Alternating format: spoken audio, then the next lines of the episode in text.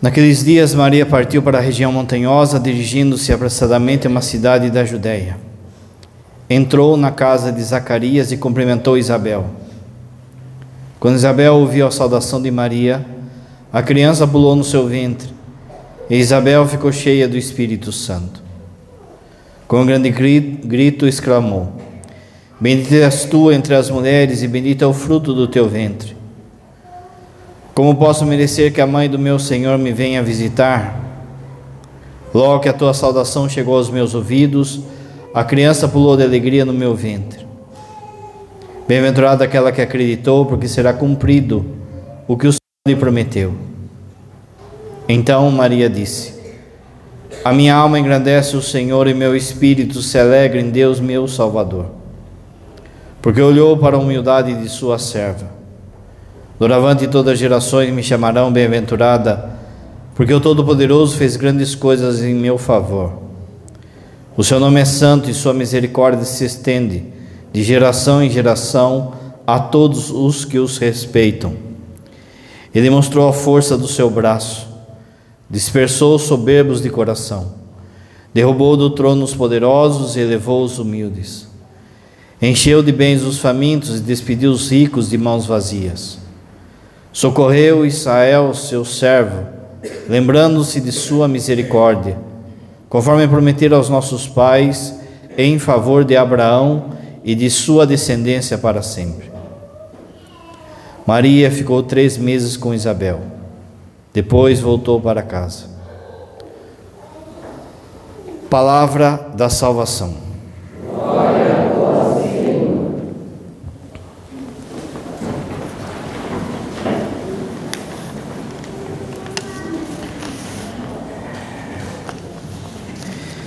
Caríssimos irmãos e irmãs, então celebramos a solenidade da Assunção da Virgem Maria. Maria é elevada aos céus de corpo e alma. Essa festa, essa solenidade, você sabe, ela, é, ela é celebrada no dia 15 de agosto. Como aqui no Brasil não é feriado, então se puxa para o domingo que vem na sequência. Porém, na terça-feira, aqui na comunidade, aqui na, aliás, aqui na paróquia, na Santa Isabel, o padre já celebrou essa solenidade na terça-feira. De modo que, se você quiser entender biblicamente e doutrinalmente a Assunção da Virgem Maria, procure a homilia de terça-feira. Hoje o padre vai falar da Assunção da Virgem Maria como espelho da Assunção da Igreja Maria, ela é a perfeita discípula de Jesus. E por isso que Jesus a ressuscitou.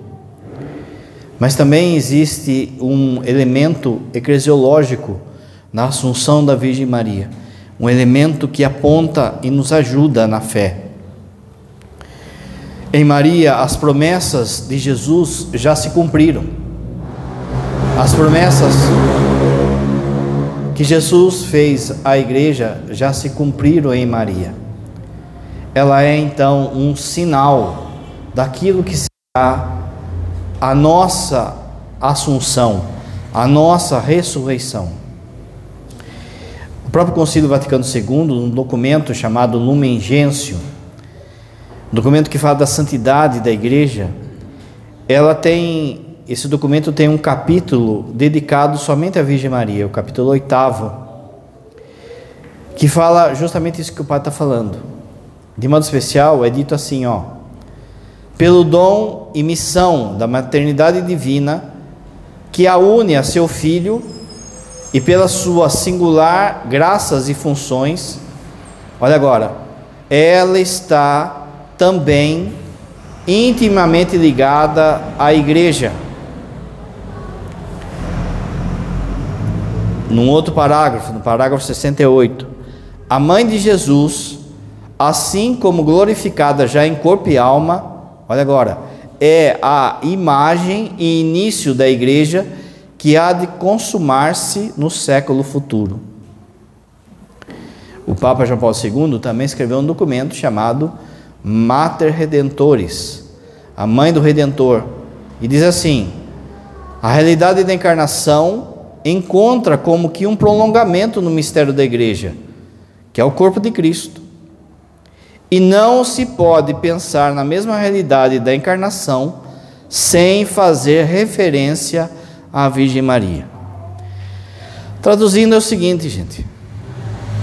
Muitos desavisados poderiam falar assim: olha, esse negócio de ressurreição, para Jesus é fácil, né? Jesus é Deus, então ele ressuscitou. Jesus, então, ele deixa um sinal do que vai acontecer conosco. Ele deixa uma prova. A prova é a sua mãe. Para que ninguém fale simplesmente que ele, lógico, ele é o centro de tudo, mas ninguém argumente de modo bobo. Ah, mas ele é Deus. Então Jesus fala assim: tá bom, então vou deixar para vocês um sinal um sinal do que vai acontecer com a igreja, um sinal do que vai acontecer com cada um de vocês. Como você sabe, um sinal ele aponta para algo. Quando você vê um sinal de trânsito, curva à direita, aquele sinal não é a curva, ele está apontando para a curva. Maria é um sinal de Jesus, um sinal para toda a igreja. Padre, mas por que ela? Porque ninguém foi mais de Jesus do que ela. Ninguém foi mais de Jesus do que ela. Ninguém amou mais Jesus do que ela. E aqui não é simplesmente porque ela era mãe, mas porque antes de tudo ela era discípula dele. A segunda leitura disse assim: São Paulo fala assim: Acontecerá que ressuscitaremos, e aqueles que foram mais de Jesus ressuscitarão primeiro. Maria foi tão de Jesus que já naquilo que a gente chama de dormição, o trânsito ou morte de Maria, naquilo que foi aquele instante ou aqueles dois, três dias, Jesus já a levou para junto dele ressuscitada. Para mostrar para nós o que será a assunção de toda a igreja. Maria, então, ela é o, o membro perfeito da igreja. Ela é aquela que de fato viveu o discipulado. O próprio Conselho do Vaticano II vai dizer assim que Maria não teve tudo pronto. Quando o anjo apareceu a Maria e falou que ela ia ser a mãe do Messias, não, não veio tudo pronto. O Concílio Vaticano II vai dizer que Maria precisou ser peregrina na fé. Ela ia entendendo, e você se lembra, e aguardando tudo aquilo no seu coração, meditando e guardando tudo aquilo no seu coração. Assim é conosco, enquanto igreja. A gente vai tocando em Jesus, entendendo Jesus, guardando o nosso coração e vamos peregrinando na fé até o dia de fato em que ressuscitaremos. Ela então é o exemplo do ser discípula, é o exemplo e o cumprimento das promessas, de modo que tudo aquilo que a gente pode ser falado na Escritura como a igreja, pode ser falado da Virgem Maria. E tudo aquilo que a gente fala da Virgem Maria pode ser falado da igreja. É por isso, por exemplo, que o capítulo 12 do Apocalipse apareceu então uma mulher revestida de sol, um grande sinal, uma mulher revestida de sol. A interpretação, ela pode ser tanto a Virgem Maria quanto a igreja. Porque de fato ela é a igreja perfeita. Ela é o sinal da igreja perfeita. É por isso que hoje a gente vai meditar isso, olhando para Nossa Senhora, o que vai ser a assunção da igreja nossa. A primeira coisa é você entender que o nascimento da igreja, quando é que nasceu a igreja? Nasceu a igreja quando o soldado rasgou o peito de Jesus e saiu sangue e água. Esse momento do nascimento da igreja ele remete lá ao, ao, ao Gênesis.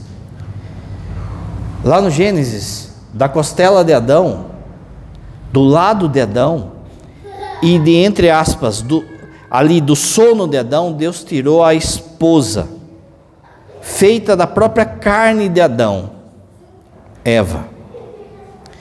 Do novo Adão, que é Jesus, do seu lado, e é, do seu sono, a morte de Jesus vai ser como um sono, três dias, é morte, foi morte, mas poeticamente é como se fosse um sono. Deus tirou a esposa de Jesus da mesma carne dele, a igreja. Quem é que estava ali no nascimento da igreja? Uma mulher, uma mãe, a Virgem Maria. Naquele momento, antes do soldado rasgar o peito de Jesus, Jesus dá uma missão à Virgem Maria de ser mãe de toda a igreja. A igreja está sendo gerada ali nas dores de Jesus. E Jesus dá uma missão para sua mãe ser a mãe da igreja. Você se lembra que Jesus diz a frase famosa, você conhece? Eis aí a tua mãe, falando para João. Eis aí o teu filho. Pensa você que tivesse um filho, um, um bebê, um filho inocente, e de repente, para salvar um bandido, as pessoas crucificassem o seu filho. Qual era o sentimento que você ia ter para com o bandido? com certeza ia brotar raiva, não era? Por causa de um bandido, o seu nenê foi crucificado. Você, como pai ou mãe, ia brotar ódio, raiva em relação àquele inocente. Jesus, sendo crucificado ali, ele é muito mais inocente do que uma criança. Ele é muito mais inocente do que um bebê ele está se entregando ali. Ele está se entregando por quem? Por nós. Jesus está morrendo no nosso lugar, o inocente morrendo por nós, bandidos, adúlteros, mentirosos, ladrões, idólatras, não é? A Virgem Maria, então, poderia olhar para nós e ficar com raiva de nós e pensar assim: foram eles que mataram meu filho. Mas em vez de ter raiva de nós, no coração dela passa assim: se é essa a vontade do meu filho, se a vontade dele e do pai é que o meu filho morra por eles, então eu entrego o meu filho. Eu também dou o meu filho para a salvação deles. É nessa hora que passa isso no coração de Maria. Jesus percebe isso, percebe que ela deu esse sim e diz: Eis aí a tua mãe. E a partir desse momento, ela recebe uma missão de maternidade de toda a igreja. Um outro elemento que faz com que Maria se una à igreja de modo especial é no Pentecostes. Você se lembra que estavam reunidos os apóstolos com Maria. E vem o Espírito Santo. E a partir daquele momento, os apóstolos, eles têm coragem de evangelizar, de dar a vida por Jesus. Lá no Antigo Testamento, aparece o Espírito Santo com uma palavra hebraica chamada Shekinah, a força de Deus o poder de Deus, o Espírito de Deus. Essa Shekinah, no Antigo Testamento, ela fica mudando de lugar, toda hora ela muda de lugar. No Gênesis, capítulo 1, você se lembra, o Espírito do Senhor, a Shekinah do Senhor pairava sobre as águas. Depois, ao longo da caminhada de Israel, essa Shekinah vai aparecer, por exemplo, na vocação de Abraão, na vocação de Moisés, quando abre o Mar Vermelho, quando é, vai receber as, as tábuas da lei, quando Moisés entrava na tenda da reunião, sempre, sempre aparecia a Shekinah sobre uma pessoa ou sobre uma coisa. No templo, de modo que a Shekinah, ela fica meio que procurando o Espírito Santo, o Espírito do Senhor, ela fica procurando um lugar para ela repousar, para ela ficar. Quando o anjo vem à Virgem Maria, o anjo fala assim: O Espírito do Senhor, a Shekinah do Senhor virá sobre ti e vai fecundar o seu ventre. Mas ela ainda não é o lugar de repouso ali. O lugar de repouso da Shekinah é o próprio Jesus. Você se lembra do capítulo 4 de Lucas? Jesus vai lá no, no templo, na sinagoga, aliás, vai na sinagoga e diz assim: O Espírito do Senhor, a Shekinah do Senhor está sobre mim, ela me ungiu. Assim, o lugar de repouso da Shekinah é o Espírito, é, é, o, é o próprio Jesus. Só que Jesus, ele entrega esse Espírito. Por várias vezes aparece Jesus entregando o seu Espírito. Lá na cruz, quando o texto fala Jesus entregou o seu espírito, não é? Pensa só. Para acordar também. Entregou o seu espírito. Você se lembra quando Jesus ressuscitado aparece para os doze, ele sopra sobre os espíritos, sobre os apóstolos: Recebei o Espírito Santo. E a Shekinah, no Pentecostes, estando com medo dos judeus, fechadas as portas, os apóstolos, junto com a Virgem Maria, rezando, veio um vento impetuoso. A Shekinah do Senhor veio sobre os apóstolos, sobre a Virgem Maria. Da mesma forma que lá, quando o anjo anuncia a Maria, vem o Espírito sobre ela. De novo, aqui, ó, na manifestação da igreja para o mundo, ela está presente ali como a mãe da igreja. Ou seja, aquilo que acontece com ela acontece conosco. Aquilo que acontece conosco acontece com ela. Tanto que a partir do Pentecostes, a Shekinah ficou. A Shekinah não foi embora, agora ela ficou. E é por isso que tem sacramento. E é por isso que tem missa. Os sacramentos são a grande manifestação da Shekinah, do Espírito Santo que está presente no nosso meio. Todo sacramento, todo sacramento que você for participar, presta atenção que sempre tem uma hora que o padre pede o Espírito Santo, que o bispo pede o Espírito Santo. No batismo, na crisma, no casamento, na ordenação, na, na confissão, mas de modo especial na missa. Pedimos ao Pai que envieis o Espírito Santo. O Padre faz assim com a mão, ó.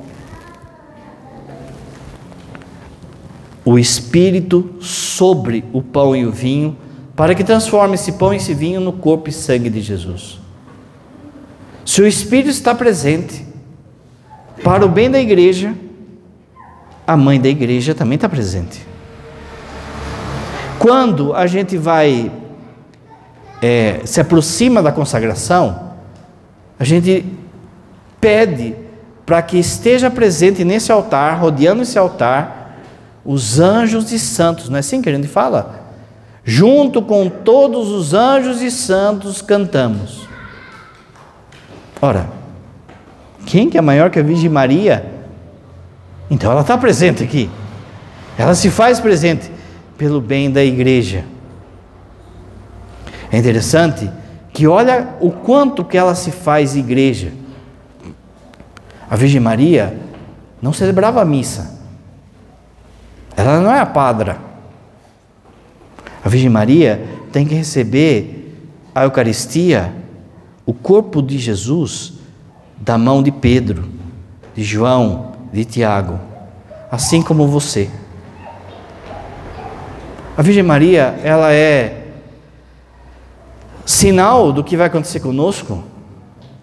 Porque veja, a carne dela é a carne de Jesus. Não é?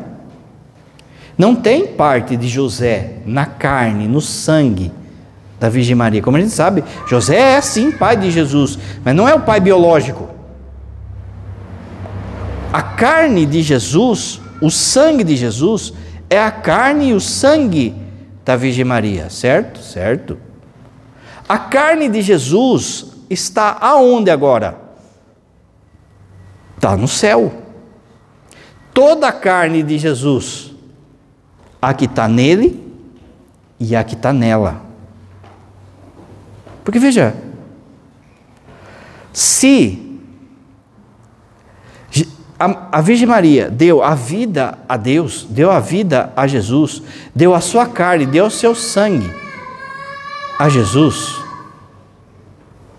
Jesus dá o céu para ela. Jesus, ele cumpre o quarto mandamento. Lembra? Honrar pai e mãe. Ele cumpre o quarto mandamento quando ele leva Maria para o céu. Porque veja, Pensa só, se você, eu ou você, que somos pecadores, a gente tem os nossos pais. Os nossos pais, a gente ama eles, mas eles não são santos como a Virgem Maria. Não é? Mas a gente os ama. Se você tivesse o poder de dar a vida para sempre do seu pai, da sua mãe, você daria. Porque você o ama. Você a ama. A gente tem esse poder, mas Jesus tem. Ora, ele olha e pensa assim: quem é que foi, quem é que deu essa carne que eu tenho? Quem é que deu esse sangue que eu tenho? Quem é que nunca me desobedeceu? Quem é que nunca se deitou com o demônio? Quem é que foi inteiramente minha? A minha mãe. Então, se agora eu estou na glória, a minha mãe tem que estar tá junto. Um cara vai preso. E aí a mãe dele, ele não deixa de amar o seu filho, a mãe. E a mãe vai lá e visita aquele filho. E a mãe passa, às vezes, humilhação, pega conduções, vai lá e dá força para o seu filho. E o seu filho se senta na sua mãe. Quando o filho sai da cadeia, vamos supor que aquele filho ele ganhasse na Mega Sena e ficasse milionário. Se ele tem juízo, ele vai pensar o quê? Quem é que estava do meu lado na hora que eu estava preso? Quem é que estava do meu lado na hora que eu estava sofrendo? Quem é que não nunca me abandonou? A minha mãe. Ora, se agora eu estou milionário, então a primeira coisa que eu tenho que fazer é deixar minha mãe milionária também. A primeira coisa que eu tenho que fazer é dar uma casa para ela, é, é reestruturar a, a, a, vida dela, assim, enfim. Jesus, quem é que estava no pé da cruz? Quem é que estava ali na hora que ele estava sendo flagelado, cuspido? Quem é que estava na hora que ele estava carregando a cruz? Que, quarta estação da Via Sacra, o encontro de Jesus com a Virgem Maria. Quem é que está aos pés da cruz? Agora que ele ressuscitou, ele vai pensar: quem é que não me abandonou na hora que eu estava abandonado? A minha mãe. Agora que eu estou na glória, eu quero a minha mãe aqui comigo. Ah, padre, eu não concordo com isso. Discuta com Jesus não é? As feministas não ficam falando assim, meu corpo, minhas regras, que não é, né? Mas, enfim, Jesus também pode falar, meu universo, minhas regras. Eu faço do jeito que eu acho justo, do jeito que eu, que eu é, vejo de fato a vivência do discipulado na minha mãe, da entrega da minha mãe. Pensa assim, de novo. Se você tivesse o poder, por exemplo, de nunca deixar que o corpo da sua mãe fosse comido por verme, fosse apodrecido, você faria isso? Jesus, com a mãe não. A morte não vai fazer nada com ela. A morte não vai decompor, não vai acabar com a carne, porque a carne dela é a minha carne. Não vai. São João Damasceno que ensina isso. Então vou ressuscitar. Ela vai comigo. Mas lembra que o padre falou? Que a assunção dela é a nossa assunção. Meus irmãos, quando você é batizado, você entra no coração de Jesus e você fica um com Jesus. Então você também vira a carne de Jesus. Se você perseverar nele, você também não perecerá. Quem come a minha carne terá a vida eterna, porque você vai se transformando na carne dele, você vai se tornando um com ele.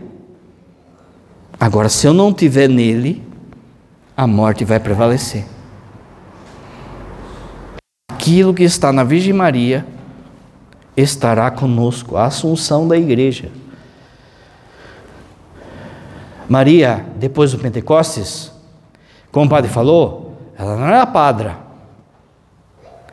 Ela recebia a Eucaristia de Pedro, de Tiago, de João, dos apóstolos. A Eucaristia é o corpo do seu filho. A Eucaristia servia, entre aspas, de servia, para que de alguma forma ela não morresse de saudade. Não tem, que a gente escuta, quem já perdeu um filho, a pessoa pensa assim, como é injusto como é duro de entender melhor. Como é duro de entender que um pai, uma mãe viva mais do que o seu filho. Não é isso? A Virgem Maria, como santa, como pura, também pensou isso. Você acha que Maria não pensou assim? Jesus, é, aliás, Deus Pai, se for preciso, coloque eu no lugar dele. Você acha que ela não pensou isso? Ela que é mãe, a mãe, você acha que ela não pensou? Quando ela então vive do Pentecostes até o dia que ela vai ser assunta ao céu, o que, que faz com que ela não morra de saudade de Jesus? A Eucaristia que ela recebia, que era a carne do seu filho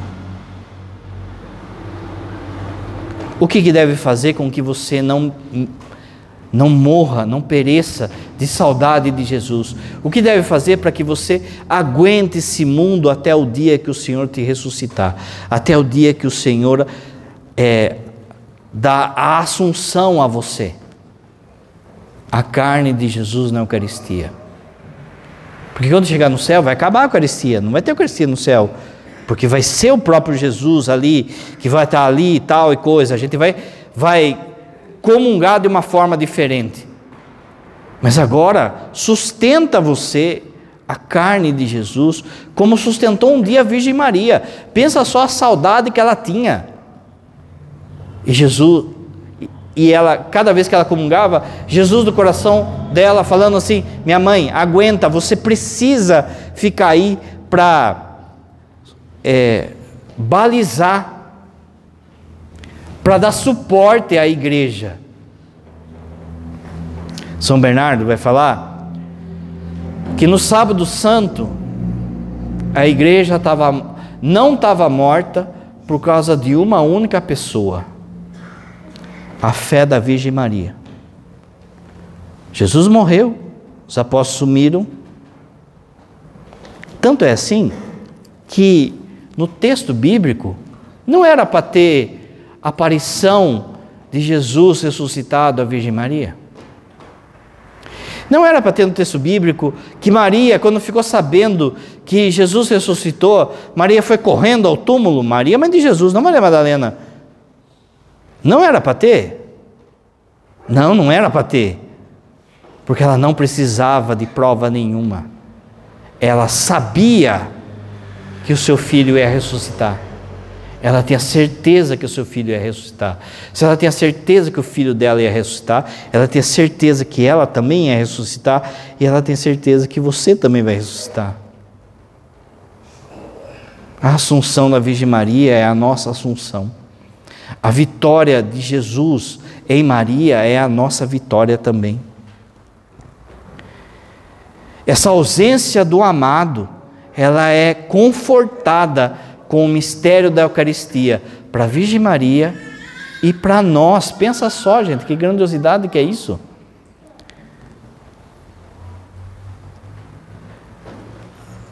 Mas Maria também sofreu perseguição. Essa perseguição, ela veio logo depois que, que ali, na hora que os, é, Jesus ressuscita, os fariseus, eles pensam o quê? Meu, se a gente matou Jesus, agora esses discípulos vai ser fácil, a gente vai arrebentar com eles. Só que na medida que matava a galera, mais aumentava. E de repente se viu uma grande perseguição à igreja. Você é, pega o Atos Apóstolos, você vê que Paulo, por exemplo, como que Paulo começa? Ele começa assim, perseguindo o cristão. Se perseguia cristão, perseguia a mãe de Jesus. Tanto que a mãe de Jesus, João, o evangelista João, leva Maria para morar em Éfeso, na Grécia, longe de casa. Porque havia uma perseguição à Virgem Maria. É bíblico. Gênesis capítulo 3 fala da luta entre o demônio, a serpente, o dragão, a mulher. Apocalipse capítulo 12, você viu que sai uma batalha, começa uma luta. O dragão vem com tudo em cima da mulher, mas quando chega perto da mulher, ele para. Veja, a perseguição também aconteceu à igreja, aconteceu à Virgem Maria. A perseguição também acontece conosco e abra seu ouvido, vai acontecer ainda mais. O padre tem falado, tem repetido. Olhe os sinais dos tempos, gente. Olhem as nuvens escuras que se aproximam. Não é simplesmente um falar mal de cristão, não é simplesmente um falar mal da igreja, é uma afronta já explícita à pessoa de Jesus Cristo já há uma afronta do mundo, já há uma confusão, até mesmo dentro da igreja, em relação àquilo que Jesus fez e falou. Você vira e mexe, você vê uns teólogos aí de, do diabo, acho que é, dizendo que, ah, olha só, Jesus não, não multiplicou os pães, Jesus não andou sobre as águas, esse negócio de milagre. Tem gente que fica falando assim ainda: olha, se Jesus ressuscitou ou não, para mim tanto faz. Importante que a mensagem dele está aqui no meu coração. O teólogo do capeta que está falando isso, porque São Paulo fala que se Jesus não ressuscitou, a nossa fé não vale de nada. Se Jesus não ressuscitou, São Paulo fala isso, a gente é o maior tonto do mundo. Mas veja, que as nuvens se aproximam, a perseguição se aproxima. Você já viu o padre falando, vou falar de novo. Você já é resto já é resto. Não é todo mundo da sua família que busca Deus. Não é todo mundo da sua firma, do seu trabalho que busca Deus. Você já é minoria na onde você está. As leis, o mundo, o que rege é o, o demônio. Olha o desrespeito que tem, por exemplo, com a missa. Olha como as pessoas passam aí, você vê, a moto está estourando, é gente que conversando, é gente debochando, é gente falando isso, falando aquilo outro. Que mundo que você vive? O pai tem falado. Você precisa se acostumar a viver com pouco, porque por causa da sua fé vão tirar aquilo que você acha que tem. Mas você tem uma mãe para esse tempo de provação. Você tem uma mãe para esse tempo de provação, como os apóstolos tiveram. Essa mãe é a Virgem Maria? É. Mas também é a igreja. Olha o mistério de novo, a assunção da igreja. Para onde você corre? Você lembra, faz 15 dias, durante a semana teve o evangelho da multiplicação dos pães. O povo estava no deserto. Jesus prega para o povo. Jesus olha para o povo e vê que o povo está com fome. Jesus fala para os discípulos para dar de comer, os discípulos não é, falam, a gente não tem nada, a gente tem cinco pães, dois peixes, e Jesus faz o milagre, você lembra? Mas é interessante no milagre, naquele milagre, que eles estão no meio do deserto. E Jesus fala assim: fala para eles sentarem na grama. No meio do deserto tinha um lugarzinho ali que era grama. Esse lugar que é grama é o lugar que você está sentado agora. É a igreja. Para que no meio desse deserto você escute Jesus e se alimente. A igreja, como mãe, te ensina e te alimenta, como fez a Virgem Maria, sustentando os apóstolos e sustentando os apó nós agora ainda mais. De modo que, nesse período de provação, que se aproxima cada vez mais, como o padre falou, Deus constituiu dois instrumentos para que a gente aguente esse período de provação. A gente leu na primeira leitura. Apocalipse capítulo 12. Leia inteiro depois o capítulo 12. Hoje, por causa da festa de Nossa Senhora, apareceu só a primeira parte. Uma mulher vestida de sol. E aí, quando o dragão, o demônio, veio com tudo, parou diante dela. Presta atenção o que está sendo lido aqui, gente. O que foi lido aqui? O demônio pode jogar o inferno inteiro sobre você. Se você tiver com ela, o demônio vai sentar que nem um cachorrinho domesticado. É por isso que o primeiro instrumento de salvação nesse período de provação é a Virgem Maria, vai ser a Virgem Maria. Porque daqui a pouco, abra seu ouvido que o padre vai falar. Daqui a pouco você não vai achar a porta da igreja aberta, você não vai achar missa, não vai achar padre para você confessar, não vai achar. A gente já teve um treino disso na, no, no Covid aí. Quando a gente falava, ninguém acreditava. Não, isso aí não é com nós, não. Isso aí, pá, fechou. Numa canetada fecharam a igreja. E daí? Aí você ficou sem Eucaristia, ficou sem confissão, por que, que ela é o instrumento nessa hora? Porque você vai ter o terço em família nessa hora. E é por isso que você precisa se acostumar a rezar o terço já. Porque na hora que a água subir, não vai dar tempo de você querer. Não vai dar tempo de acostumar. A turma já foi. Na hora que você vê, vamos rezar a família, você vai ver que a família já foi, já está lá o Cristo já. Não vai dar tempo. O instrumento é já. O outro instrumento, capítulo 12 de Apocalipse. Miguel e seus anjos fizeram guerra contra o demônio. O outro instrumento é São Miguel, gente.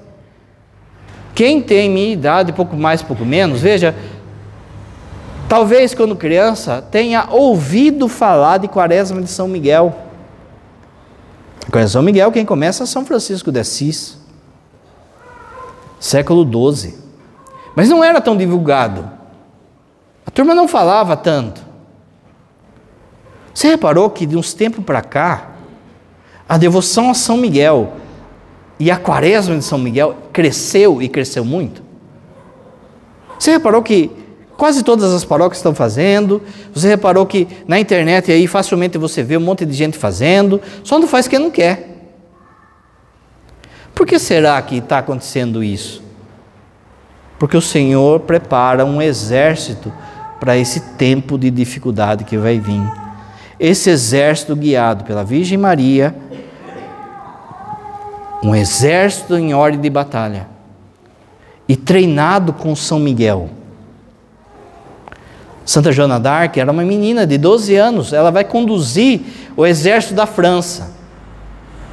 Ela vai ser um tipo de generala que vai conduzir o exército da França. Sabe quem que vai instruir ela? São Miguel.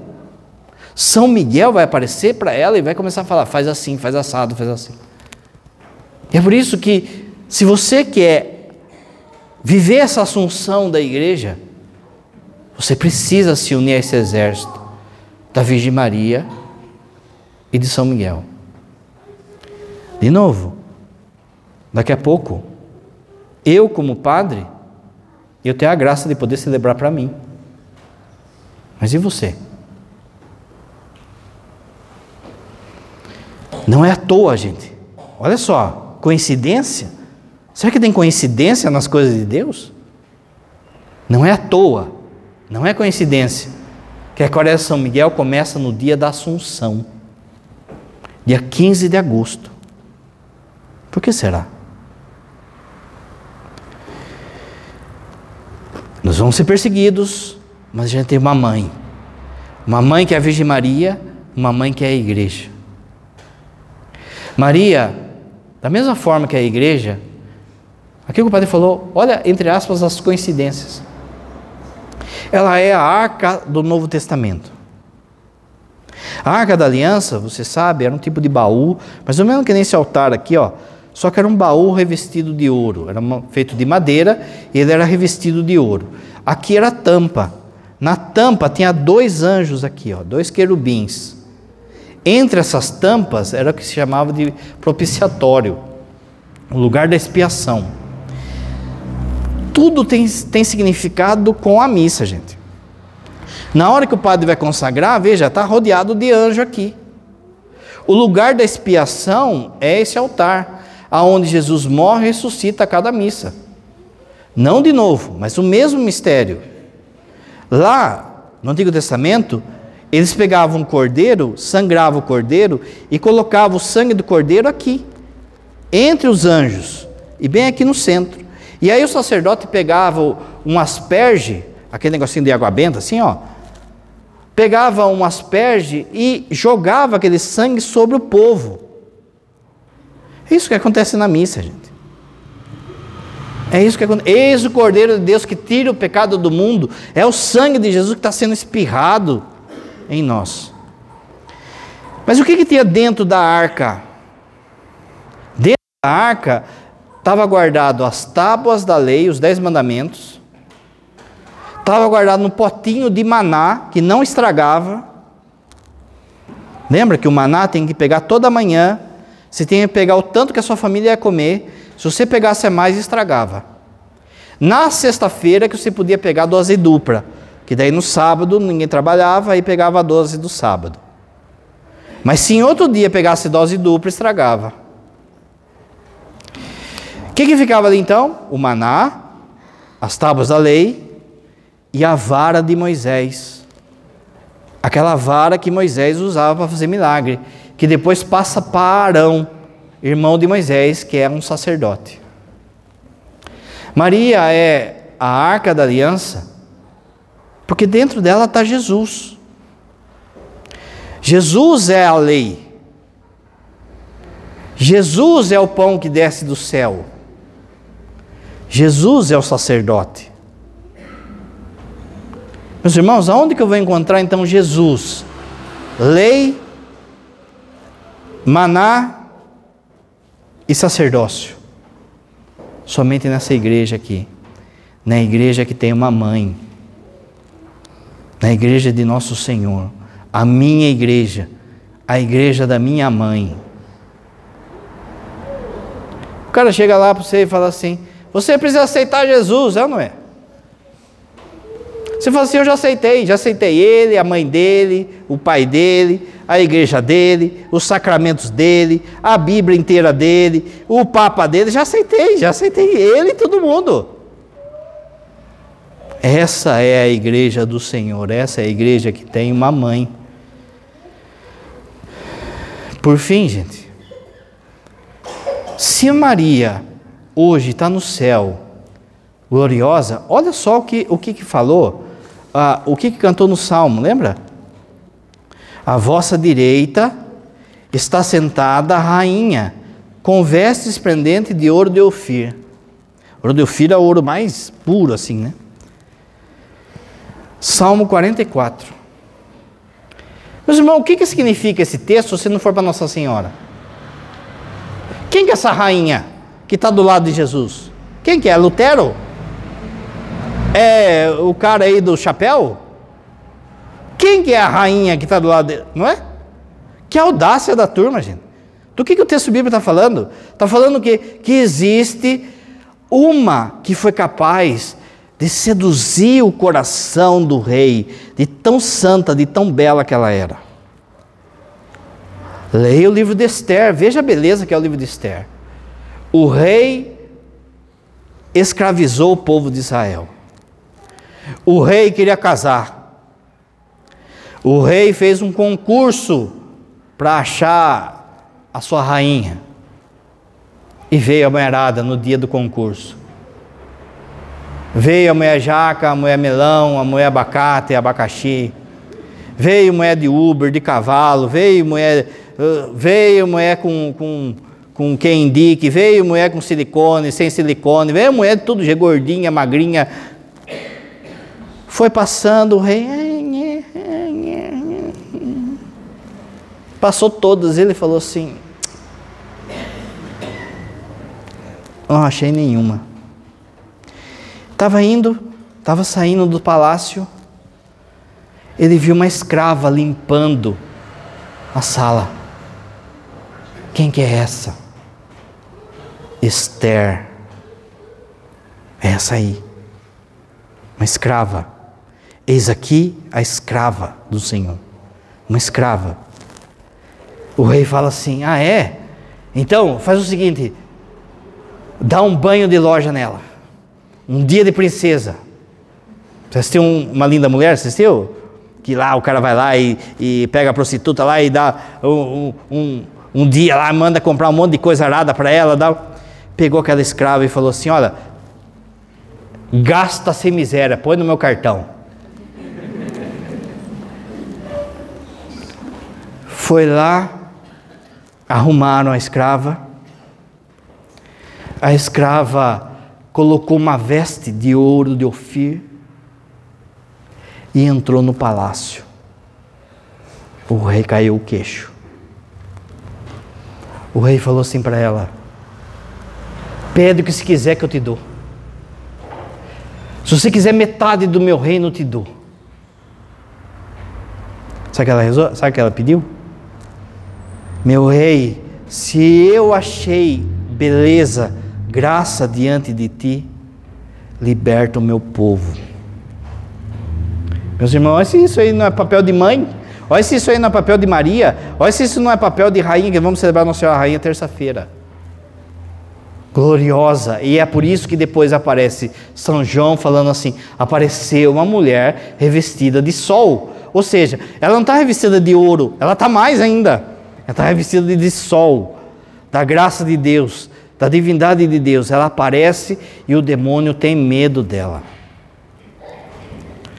Mas se isso é a assunção dela, e você é filho dela, e você é filho da igreja, isso também será a assunção sua. Isso será também a glória sua. Aquilo que Deus já fez em Maria, será feito em nós.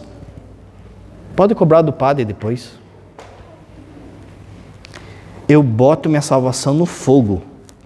Se você não for bonitão, bonitona lá no céu, conforme Nossa Senhora. É lógico que não vai ser igual ela. Mas é aquilo que o Padre sempre fala, carta de São Pedro, segunda carta de São Pedro. Aquilo que você vai ser de bonita lá no céu, de bonita lá no céu, por causa da graça de Deus, vai assustar o mundo angélico. Os anjos vão ficar de boca aberta. A assunção da Virgem Maria é a assunção da igreja. Creio em Deus Pai Todo-Poderoso.